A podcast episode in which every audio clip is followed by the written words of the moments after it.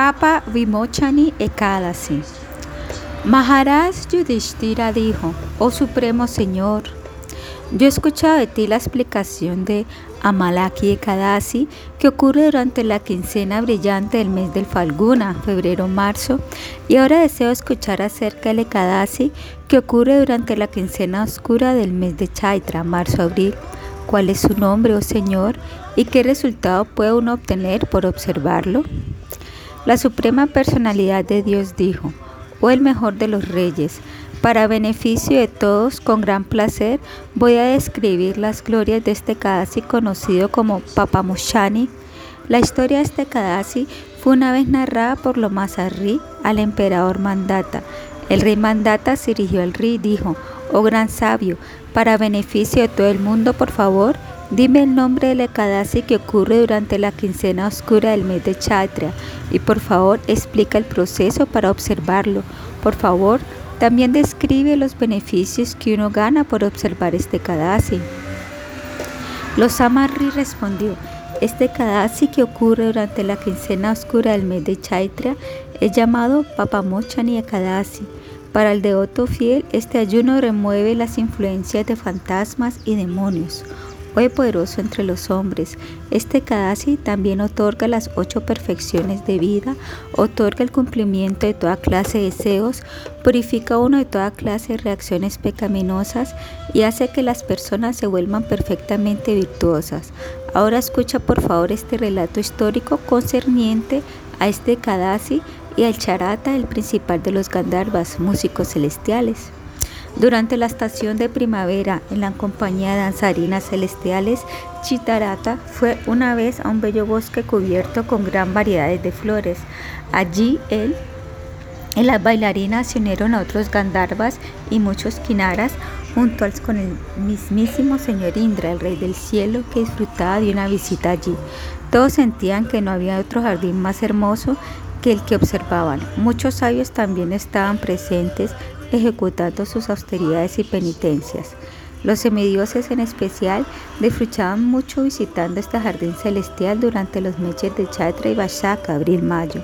Un gran sabio llamado Medavi vivía en ese bosque y siempre las muy atractivas bailarinas intentaban seducirlo. En particular, una famosa muchacha, Manjugosha, tramaba muchas formas para tentar al exaltado Muni, pero aparte del gran respeto por el sabio y temor por sus poderes que él había obtenido después de años y años de ascetismo, ella no se acercaba a él. A dos millas de distancia del sitio del sabio, ella levantó una tienda y empezó a cantar muy dulcemente y al mismo tiempo tocaba su pandereta.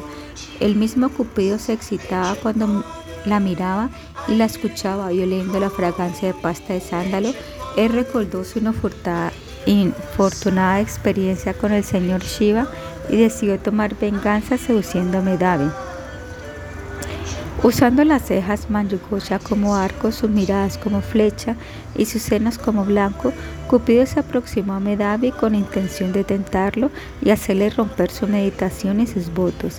En otras palabras, Cupido se calcó de que Manjagusha fuera como su asistenta y cuando ella observó al poderoso y atractivo joven sabio, ella también se agitó por la lujuria.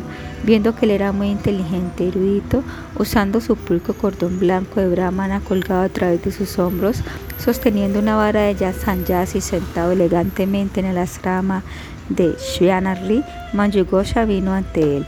Ella empezó a cantar seductoramente y los cascabeles en su cinturón y alrededor de sus tobillos, juntamente con sus pulseras en sus muñecas, producían una deliciosa sinfonía musical. El sabio Medavi quedó encantado. Él comprendió que esta bellísima joven deseaba unirse con él.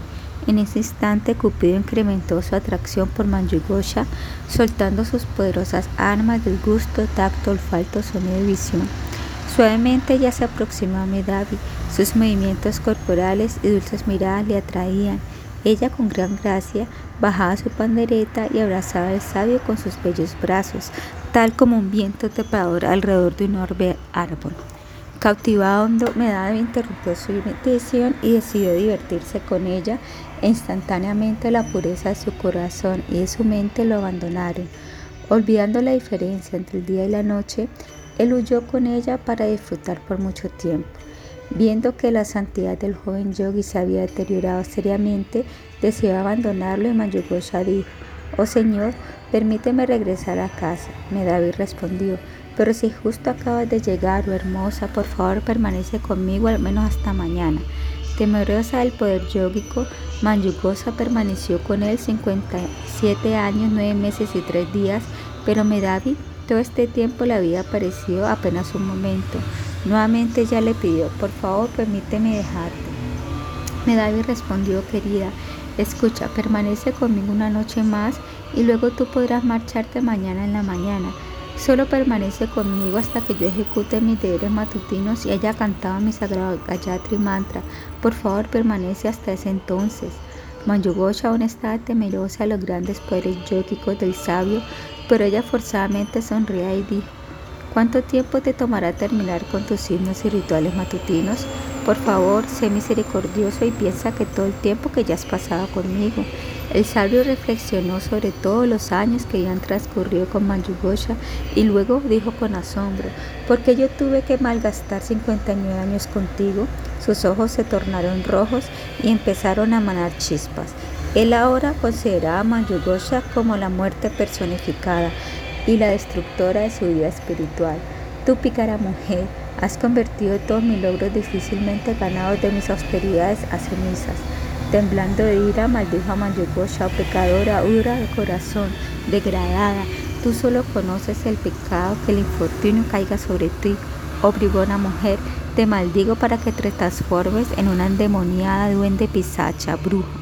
Maldecida por el sabio Medavi, la hermosa Manjugosha humildemente suplicó, o mejor de los brahmanas, por favor, sé misericordioso conmigo y revierte tu maldición, oh gran sabio. Se dice que por asociarse con un devoto puro da resultados inmediatos, pero tu maldición tomará efecto solo después de siete días. Yo he estado contigo por 57 años, oh maestro, por lo tanto, sé misericordioso conmigo. Medavi respondió, gentil dama, ¿qué podría hacer? Tú has destruido todas mis austeridades pero aún así has cometido esas actividades pecaminosas. Te diré la manera para que puedas liberarte de mi ira. En la quincena oscura del mes de Chaitra hay un auspicioso Kadasi que remueve todo pecado. Su nombre es Papamokani Kadasi, hermosa dama. Aquel que ayuna en este sagrado día se libera completamente de haber tomado nacimiento en cualquier clase, forma de meniaca. Con estas palabras el sabio dejó la rama de su padre, viéndole entrar a la ermita Shavana Muni dijo, oh hijo, por actuar ilícitamente, tú has despilafarrado las riquezas de tu penitencia y austeridades. Medavi respondió, oh padre, bondadosamente revela qué expiación debo ejecutar para remover los pecados ofensivos en que yo he incurrido por asociarme privadamente con la joven bailarina Manjugosha. Shavana Muni respondió, querido hijo, tú debes ayunar en Papamokana y Kadasi que ocurre durante la quincena oscura del mes de Chaitra. Eso erradica todos los pecados, no importa cuán grandes estos puedan ser. Medavi, siguiendo el consejo de su padre, ayunó en Papamoshani y Kadasi. De ese modo todos los pecados fueron destruidos y otra vez se llenó de excelentes méritos. Similarmente, Mayogosa observó el mismo ayuno y se liberó de la maldición de ser una bruja duende. Ascendiendo nuevamente a la esfera celestial, ella volvió también a su posición anterior. Lo más Risi continuó. De este modo, Rey, el gran beneficio de ayunar en Papamoshani y Kadasi con fe devoción hace que todas sus reacciones paquimenosas sean destruidas. El Señor Krishna concluyó. Así pues, oh Yudhishthira, aquel que lee o escucha acerca de esta Kadasi obtendrá el mismo mérito que se podría conseguir si donara mil vacas en caridad y también anulará sus pecados que podría haber incurrido en haber matado a un brahmana, matar un embrión a través de un aborto, tomar licor o hacer sexo con la esposa del guru. Así es el incalculable beneficio de observar este sagrado día Papa Moshane Kadasi, que es muy meritorio y querido por mí. Así termina la narración de Chaitra Krishna Kadasi o Papa Moshane Kadasi de Vaivasya Uttara Purana.